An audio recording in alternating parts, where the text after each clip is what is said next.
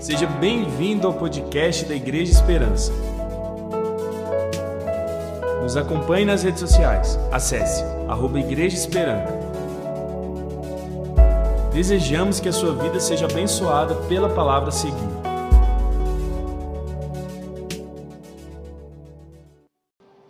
Eu quero dar boas-vindas a todos que estão conosco na nossa transmissão online. Que Deus possa alcançar você aonde você está nesse momento. Recebam a palavra do Senhor. Recebam um toque sobrenatural do Espírito Santo. Amém. Glória a Deus. Você pode tomar o seu assento. Estamos vivendo dias de muita vitória. Pastor, mas e o tanto de luta? Mas para ter vitória, tem que ter luta. Nesses últimos dias temos recebido do Senhor uma porção generosa da palavra que nos alimenta, que nos fortalece, que nos instrui, que nos corrige, que nos dá a direção. E um tema que temos falado muito é como suportar, como viver, como enfrentar momentos de tribulação, momentos difíceis. Como ter esperança, uma esperança transbordante. E hoje pela manhã, conversando com um de nossos pastores, ele mostrando a relação das últimas ministrações, ele me fez esse questionamento, mas a gente só está pregando isso. Falei assim: olha, mas para cada deserto, Deus tem o maná correto. E agora é este maná que nós precisamos. É desta palavra que nós precisamos. Uma palavra que traga clareza para termos discernimento de tudo aquilo que está acontecendo à nossa volta. E quando nós paramos para pensar, muitos questionamentos, muitas perguntas surgem em nossa mente. Dentre tantas perguntas, algumas Algumas vieram ao meu coração, mas o Senhor, Ele cravou uma pergunta que eu já ouvi algumas vezes, e mesmo, e mesmo vivendo o ministério, essa pergunta também já repousou sobre meu coração, sobre a minha mente. Se Deus é bom, como nós cantamos, por que sofremos? Você pode participar agora fazendo essa pergunta? Se Deus é bom, por que sofremos? Está lá sendo projetado, você pode ler comigo. Se Deus é bom, por que sofremos? Eu não sei se você já fez essa pergunta, mas o Senhor começa a responder na Sua palavra, começa a dar direção na Sua palavra, trazendo um pouco de clareza, porque se nós procurarmos pastores, teólogos, estudiosos da palavra, todos eles vão ser unânimes em dizer que não temos todas as explicações, todas as respostas para esta pergunta.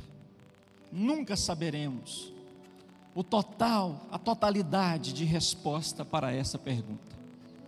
Eu gosto de um texto que está em Deuteronômio, que diz que as coisas reveladas, que o Senhor revelou na Sua palavra, pertencem a nós, aos nossos filhos, mas as coisas encobertas pertencem somente ao Senhor nosso Deus. Mas eu quero que você vá além junto comigo nessa noite, porque muito mais do que questionar o, porquê questionar a causa do sofrimento, nós precisamos compreender quais são os propósitos que Deus tem em cada situação. Porque muitos de nós estamos passando por sofrimentos. Muitos que estão aqui passaram por sofrimentos nesses últimos dias. E infelizmente, ou felizmente, dependendo de como você enxerga o sofrimento, muitos ainda irão passar. Por quê? Porque a própria palavra e o próprio Senhor Jesus Cristo, o leão que nós acabamos de cantar, da tribo de Judá, responde. O Senhor Jesus, no Evangelho de João, no capítulo 16, versículo 33, ele traz com muita clareza que neste mundo vocês terão aflições. Mas ele completa dizendo: tenham um bom ânimo, porque eu venci. E se ele venceu, a palavra garante que nele nós somos mais do que vencedores. Eu queria que você olhasse para a sua direita, para a sua esquerda. Você está enxergando alguém que é mais do que vencedor em Cristo Jesus. Aqui não tem derrotado. Nós somos mais do que vencedores. Mas o apóstolo Tiago, ele também escrevendo, ele diz: Meus irmãos, considerem motivo de grande alegria o fato de passarem por diversas provações. Como é possível ter alegria diante de provações? A resposta é simples. Para aquele que serve ao Senhor, a verdadeira alegria não depende das coisas que nos cercam. A verdadeira alegria não depende se estamos ou não com saúde ou prosperidade mas a alegria verdadeira depende daquele que habita em você, porque você é tabernáculo, você é a habitação do Espírito Santo. Ele está aí dentro de você, ele está com você, ele te envolve por todos os lados, ele está na sua vida e dele vem a verdadeira alegria. E a palavra do Senhor diz lá em Neemias que a alegria do Senhor é a nossa força em Atos, a palavra nos revela que é necessário que passemos por muitas tribulações para entrarmos no reino de Deus. Eu não sei se você já fez essa pergunta. Se Deus é bom, por que, que existe o mal? Talvez você já foi afrontado por um colega de faculdade por um professor de filosofia, certa vez um professor de filosofia, ele trouxe esse questionamento em sala de aula. E eu me levantei em defesa do evangelho, ele me chamou de religioso, de fanático. É esta visão que o mundo tem. A resposta mais simples que nós podemos dar para esta pergunta é que o sofrimento existe por causa do pecado. Outra resposta é que a soberania de Deus, ela é a resposta. Nenhuma destas respostas estão erradas, estão corretas. Porém, nem sempre estas respostas têm satisfeito o questionamento, a dúvida, a dor que muitos estão passando. Pastor, se eu não peco, por que é que eu sofro as consequências do pecado de alguém? Pastor, se eu não peco, por que, que eu tenho que herdar o sofrimento do pecado de Adão? Foi ele que caiu, foi ele que pecou, pastor. Eu quero te dizer que o Evangelho não nos torna favoritos, nós estamos sujeitos. O Senhor Jesus disse: No mundo tereis aflições. A vida nem sempre é justa. A vida nem sempre nos livrará de coisas terríveis que acontecem. Que acontece a pessoas boas, pessoas decentes, pessoas fiéis a Deus. Em Eclesiastes, o escritor diz que todos partilham um destino comum. O justo e o ímpio o bom e o mal, o puro e o impuro, o que oferece sacrifício e o que não oferece. O que acontece com homens bons acontece com o pecador. Todos nós enfrentamos dias difíceis. Que resposta você daria para alguém que perdeu seu ente querido? Por alguém que foi recolhido que resposta você daria a um parente, a uma mãe que perde o seu filho, se ela fizer essa pergunta, esse questionamento, e outras perguntas surgem, por que que se nós tivermos duas pessoas internadas no leito de uma UTI, que são irmãos da igreja, onde toda a igreja se coloca em oração, a família se coloca em oração, e um destes o Senhor cura, e o outro ele recolhe. Por que que isso acontece? Qual é a causa disso? Será que a igreja orou com mais fé por alguém? Será que o Senhor tem um favorito? Eu quero que você entenda nessa noite, você que está conosco, participando dessa celebração que está sendo transmitida aí, aonde você estiver, eu quero que você compreenda que o que é mais importante não são as causas, não são estas respostas, o mais importante são os propósitos. Porque o Senhor tem propósitos para cada um de nós. E todas as experiências de dor, de sofrimento e de vitórias são propósitos de Deus na vida, na família de alguém. Diante de tanto sofrimento, talvez de desemprego, talvez de prejuízos inesperados, de doenças cruéis, de enfermidades mortais, de decepções amargas, de decepções em relacionamentos, de tribulações espirituais, emocionais, de traições, de divórcio, da morte.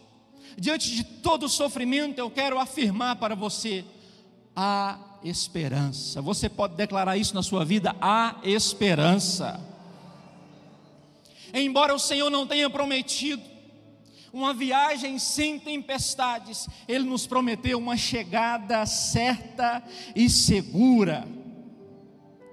Certa e segura. E não importa como estamos vivendo agora, o que é importante é que no final nós seremos mais do que vencedores.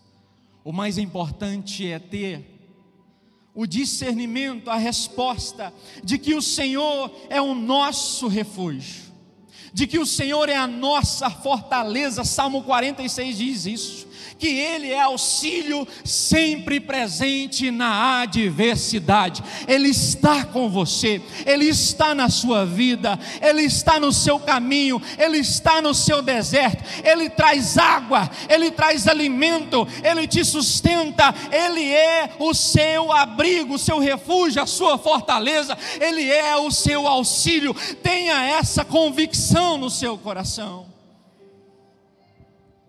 ainda há esperança. E eu quero te trazer um exemplo nessa noite. Eu quero trazer aqui o exemplo de um homem que nós encontramos na palavra.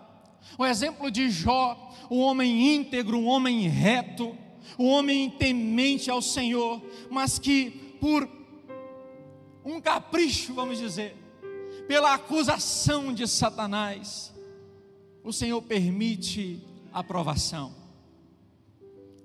Você sabe muito bem a história. Satanás, o acusador, ele veio de rodear a terra, diz a palavra. Com autorização chegou ao trono do nosso Deus e questionou sobre a vida de Jó. Todos os dias, talvez você tenha sido questionado. Satanás acusa Jó de ser fiel a Deus por aquilo que ele recebia do Senhor. E o Senhor permite a vida de Jó ser provada, porque todas as coisas estão debaixo da autoridade de Deus. E a história vai relatar que Jó ele começa a receber uma sequência de más notícias vem um empregado que sobrevive e conta: olha, os sabeus atacaram e levaram tudo, mataram a espada os empregados. E quando esse empregado ele está terminando de contar, chega outro e diz: Olha, fogo caiu do céu e queimou totalmente as ovelhas, não sobrou nada. E quando ele está terminando de dizer, outro empregado diz: Vieram os caldeus, atacaram os camelos e os levaram embora, mataram a espada os empregados. Quando está terminando de contar para Jó, vem outro e conta: Olha, seus filhos e filhas estavam num banquete, comendo e bebendo vinho na casa do irmão mais velho. Veio um vento, a casa caiu sobre eles e os dez filhos morreram. Eu não sei se você conhece alguém, um pai, uma mãe que sepultou um filho. A dor é imensurável. Agora eu queria que você me disse a dor que Jó sentiu: dez filhos no mesmo dia. A palavra do Senhor, ela vem dizer que Jó ele está prostrado ao chão, ele está lamentando, ele está chorando a perda de todas as coisas, mas principalmente de sua família, de seus filhos. Mas a Bíblia diz que Jó se levanta, rasga o manto, rapa a cabeça, então prostrou-se no chão em adoração e disse: Saí nu do ventre da minha mãe, e nu partirei. O Senhor o deu, o Senhor o levou louvado seja o nome do Senhor. Jó, ele compreende que todas as coisas estão no controle do Senhor. Jó compreende que o que é mais importante não é a causa, por que, que isso aconteceu, mas Jó compreende que para isso há um propósito já determinado, e a palavra diz no verso 22 que em tudo isso que Jó sofreu, ele não pecou e nem de nada culpou a Deus. Nós temos a tendência de culpar de transferir culpa, de terceirizar a culpa. E muitas vezes nós culpamos a Deus. Mas nós aprendemos uma lição poderosa aqui nessa palavra. Deus ele não produz a dor, o sofrimento de ninguém. A própria iniquidade da humanidade produz o seu próprio sofrimento. Pastor, mas eu sou servo do Senhor. Pastor, eu me converti. Pastor, eu tenho andado em santidade. Eu quero que você compreenda que maior do que a consequência do pecado que cometemos é a consequência da atmosfera que envolve a nossa vida, do que está governando no mundo espiritual, o mundo neste momento, o pecado da humanidade, a iniquidade da humanidade, o mau governo da humanidade tem trazido sofrimento. Nós acabamos de cantar sobre a mudança de atmosfera. O pecado manchou a vontade do homem. A vontade do homem é de pecar e cada vez mais pecar. E esta pode ser, podemos afirmar, que é a principal razão porque muitos inocentes têm sofrido tragédias. Mas por que Deus não intervém? Porque Deus não entra em ação. Por que, que Ele não cessa tudo? Por que, que Ele não cessa as pragas? Nós sabemos que Deus é bom, Ele é bom o tempo todo. Nós sabemos que Deus é amor. Deus é a própria personificação do amor, o amor ágape, o amor incondicional, o amor que não exige nada em troca. Por que, que ele não entra em ação? Porque ainda não é tempo. Não é tempo. O Senhor, ao criar todas as coisas, ao criar o homem, ele compartilhou o governo. Se você ler em Gênesis capítulo 1, verso 27, Diz o seguinte: criou Deus o homem à sua imagem, a imagem de Deus o criou. O homem e a mulher os criou. Deus os abençoou lhes disse: Sejam férteis, multipliquem-se, encham e subjuguem a terra e dominem. Dominem tudo. Deus, ao criar todas as coisas, momentaneamente ele entregou a chave da sua criação para a humanidade. E de que forma o homem tem administrado aquilo que Deus fez? O Senhor, Ele sempre desejou paz e felicidade para cada um dos seus filhos. Tanto que Ele fez um povo para si, chamou Abraão e de Abraão fez o povo de Israel. Até este povo se perverteu, até este povo desprezou as leis do Senhor. Esse povo rejeitou o Senhor Jesus Cristo como sendo o Filho de Deus. O Senhor Jesus veio, através do seu sacrifício, houve reconciliação, a oportunidade, a porta aberta para que nós tivéssemos acesso livremente a Deus. O Senhor funda a sua igreja, nós somos a igreja, você é a igreja, você é pedra viva na edificação da casa de Deus. Foi nos dada a autoridade desceu sobre nós o Espírito Santo, veio poder sobre você, sobre nós, para mudar o que está à nossa volta. E nesse tempo de pandemia, nesse tempo de sofrimento, nesse tempo de desemprego, nesse tempo de fome, nesse tempo de apostasia, nesse tempo de todo tipo de promiscuidade, de vícios, de destruição, o Senhor está perguntando nessa noite: aonde que está a atuação poderosa da minha igreja? Porque debaixo de todo sofrimento tem um propósito para que eu e você como igreja façamos a diferença nesse tempo sombrio, nesse tempo de trevas. Você é a luz do mundo. Qual é o nível de influência sobre você que você tem como igreja? Porque a igreja tem todo o poder dado por Deus a palavra do Senhor, o Senhor Jesus dizendo para Pedro, dizendo: Olha, sobre esta pedra, sobre este fundamento, sobre este evangelho, Pedro, eu edificarei a minha igreja, e as portas do inferno não vão prevalecer contra ela. Você sabe o que isso significa? É que nós estamos batendo na porta do inferno, é que nós precisamos ir e destruir as portas do inferno, elas não vão prevalecer, porque nós temos o poder de Deus que opera em nós.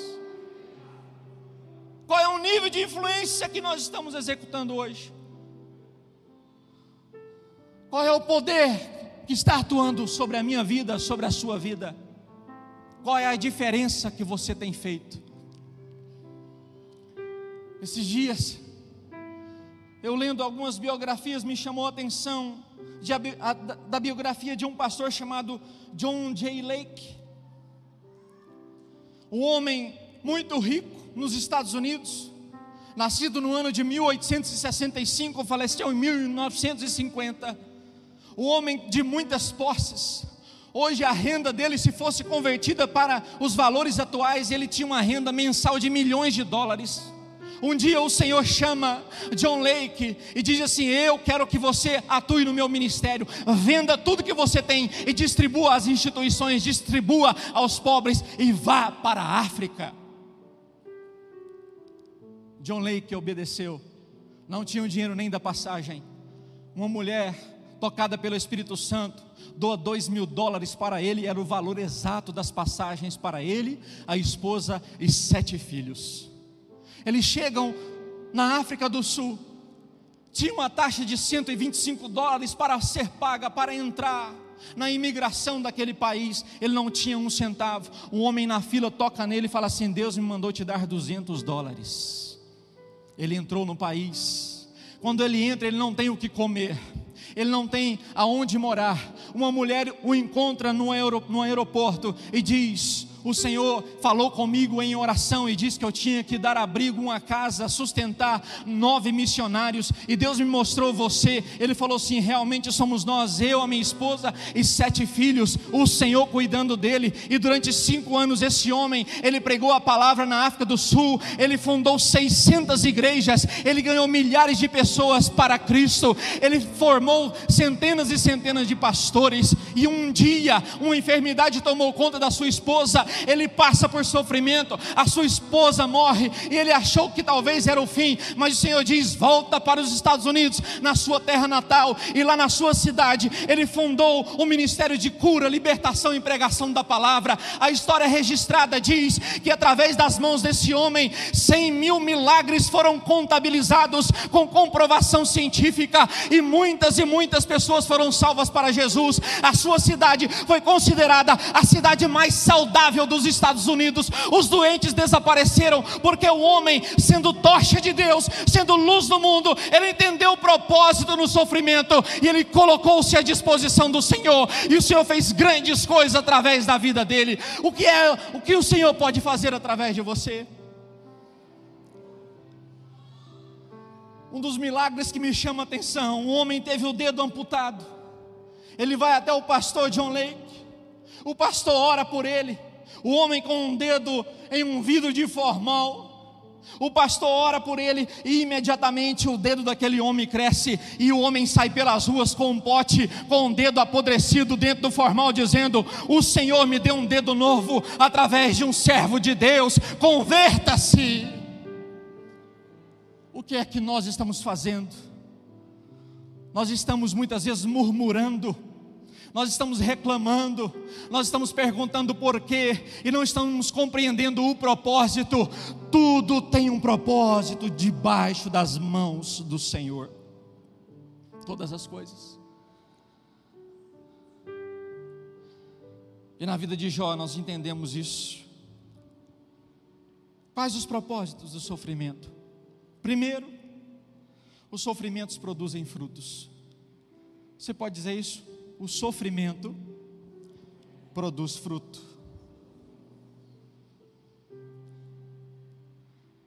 Eu não sei se você percebe, quando nós temos uma mensagem, olha, você vai ser próspero, você vai ser milionário, você vai ser isso, você vai ser aquilo.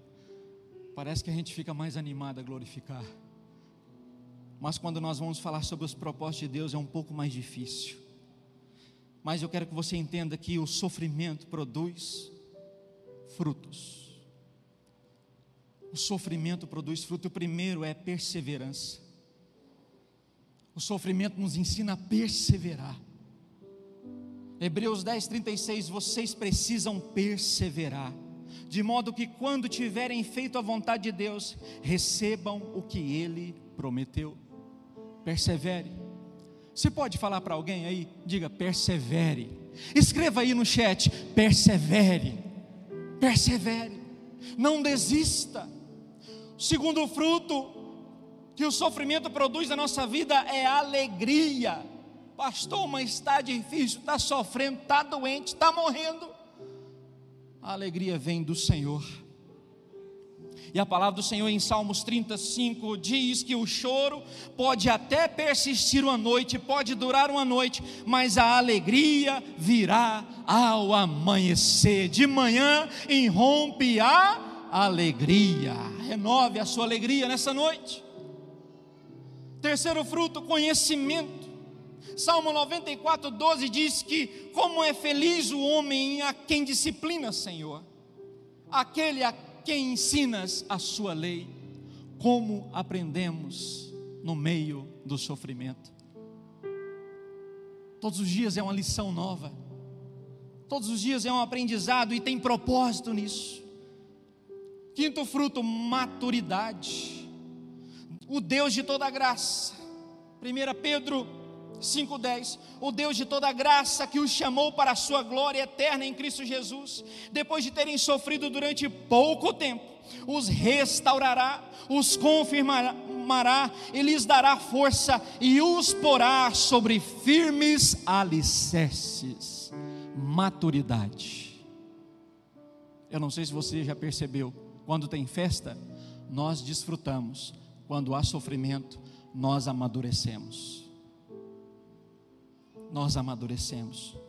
Segundo propósito, os sofrimentos, eles fecham a boca do diabo. Você pode dizer isso? Eu vou tomar água. Eles fecham a boca do.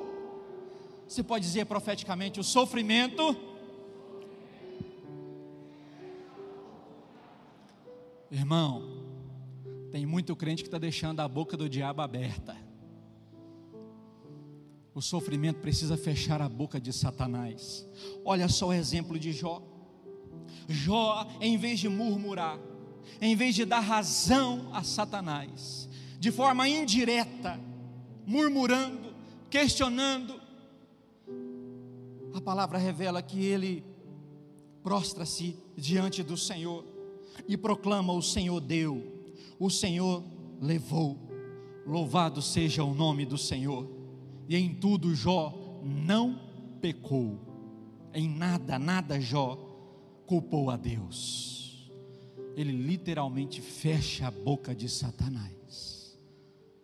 Se você estiver sofrendo, comece a fechar a boca de Satanás. Comece a enaltecer a vontade e o poder do nosso Deus. Terceiro propósito: os sofrimentos glorificam a Deus. Glorificam a Deus. Certa vez, Jesus andando com seus discípulos, ele é questionado: Senhor, por que, que esse homem é cego? Foi porque ele pecou? Foi porque os pais deles, dele pecaram? E o Senhor revela: nem para uma coisa, nem por outra coisa, mas isto aconteceu para que a obra de Deus se manifestasse na vida dele. Eu quero dizer para você que se você está sofrendo por alguma coisa, é para a glória de Deus. Pastor, mas e se morrer? Vou citar aqui mais uma vez o pastor Fábio Lucas. Ele tem uma frase que eu acho muito interessante. Quando nós oramos por alguém que está no leito, sofrendo com a enfermidade, ele diz: Olha, vamos orar. A vontade do Senhor será feita. Se ele for curado, todos nós veremos a glória de Deus. Mas se o Senhor o chamar, ele verá a glória de Deus. Tudo para a glória de Deus. Quarto, os sofrimentos nos fortalecem em dependência. No sofrimento é que nós compreendemos que a nossa força ela não é suficiente, de que nós não temos o suficiente para vencer sozinhos. É no sofrimento que muitas vezes nós vamos entender que o Senhor, Ele tem um propósito diferente para aquilo que eu desejo. Paulo orando, porque ele tinha espinhos, que espinhos são esses? Sofrimentos, ele sofria. Ele orando por três vezes, pedindo para que o espinho da sua carne fosse retirado. O Senhor diz: Ei, Paulo, não vou tirar nada não, porque a minha graça te basta. A minha graça te basta.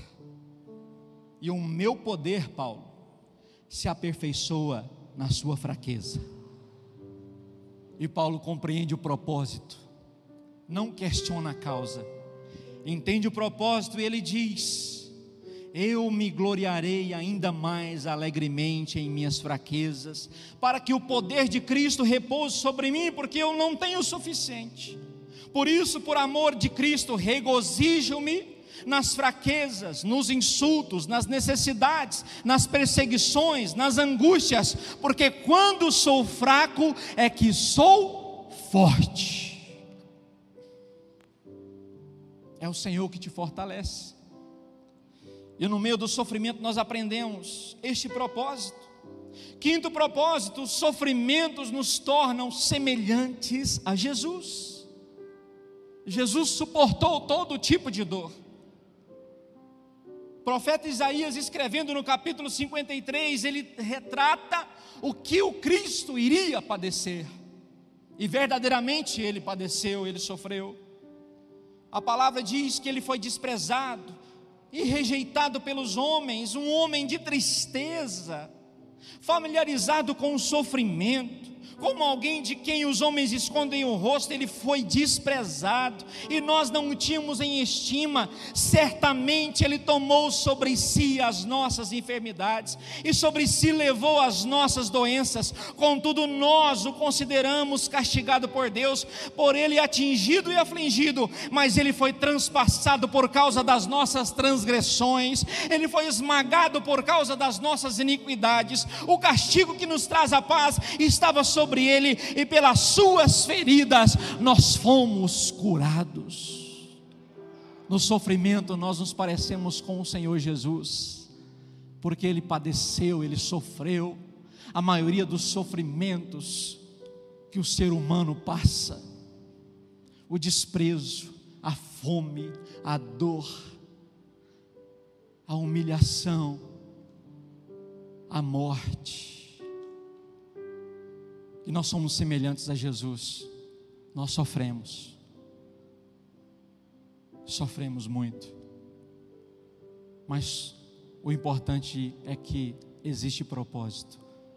Qual é o propósito de Deus na sua vida? Assim como Jesus, nós sofremos, assim como Jesus, nós morreremos. Mas eu trago uma notícia boa para você. Assim como Ele ressuscitou, nós ressuscitaremos para a eternidade. Isso vale um glória a Deus. Você vai ressuscitar assim como ele ressuscitou. Sexto, os sofrimentos expandem o nosso ministério. Eu queria que você repetisse após mim, diga assim: Deus tem um ministério aberto para cada ferida fechada. Você pode dizer isso? Deus tem um ministério aberto para cada ferida fechada. Você que está online, escreva aí no chat. Deus tem um ministério aberto para cada ferida fechada. Eu quero dizer que você talvez não entenda agora o nível de dor profundo que muitos aqui estão passando. Mas o Senhor vai transformar isso em extensão de ministério na sua vida. Porque essa vida é passageira, a morte é apenas um processo para nós que estamos em Cristo. Mas o Senhor ele quer agora te usar. E para cada um, para cada pessoa, para cada sofrimento há um propósito diferente. Qual é o propósito que Deus vai te usar? Qual é o propósito? Eu queria que você se colocasse em pé. Quando eu liderei um ministério de adolescentes, eu tinha alguns questionamentos por alguns sofrimentos que eu passei na minha adolescência e juventude. Mas quando o Senhor fechou a ferida, fechou a ferida, houve perdão, houve reconciliação começou a aparecer adolescentes passando pelos mesmos sofrimentos que eu havia passado anos atrás. E o Senhor revelou na minha mente, no meu coração: é por isso que eu permiti você sofrer. Eu fechei a ferida e coloquei um vidro de bálsamo na sua mão, óleo para derramar na vida daqueles que estão sofrendo um parente nosso foi atropelado, sua perna teve fratura exposta, ele teve infecções e ficou dois meses internado no Hugo. Entrava gente quebrada lá, fez cirurgia, pouco tempo depois saía e ele ficava. E ele começou a perguntar: Senhor, o porquê disso? E quando ele entendeu o propósito, ele deixou de perguntar o porquê. E ele entendeu o propósito, para quê? Ele começou a pregar a palavra no leito de hospital. Durante esse período, mais de dez vidas se converteram ao Senhor Jesus. A sua amputação estava marcada, e ele orou: Senhor, não deixe que minha perna seja amputada. Naquela madrugada, ele teve uma visão sobrenatural, onde um homem muito alto, vestido todo de branco, tocava na sua perna e dizendo a ele assim: Olha, o Senhor ouviu a sua oração, e ele foi curado e não teve perna amputada. Meu irmão, há um propósito para todas as coisas. Há um propósito para a sua vida, há um propósito para o sofrimento que você está passando. E eu termino dizendo: uma boa notícia para você o Senhor ele é machucado muito mais do que nós sobre as nossas feridas. Mas eu tenho uma boa notícia para você: em breve as lágrimas serão enxugadas. Em breve as lágrimas serão enxugadas. Em Apocalipse está dizendo que Ele enxugará os seus olhos toda lágrima e não haverá mais morte, não haverá tristeza, não haverá choro nem dor, pois a antiga ordem já passou e Ele está fazendo coisas novas para você. Essa é a promessa de Deus para aqueles que perseverarem e entenderem que o sofrimento tem propósito na sua vida. Oh, aleluia. Levante a sua mão, vamos orar e depois nós vamos adorar ao Senhor. Pai, nós te louvamos. Nós te louvamos, ó Pai, por cada um dos irmãos que estão aqui presencialmente. Mas a tua mão alcança todos que estão conosco online. Pai, que possamos compreender qual é o propósito que o Senhor tem no sofrimento. Que possamos ter esse discernimento e pedimos, ó Pai, usa-nos de forma poderosa para trazer transformação neste mundo caído, para trazer luz nas trevas. Em o nome de Jesus. Aleluia.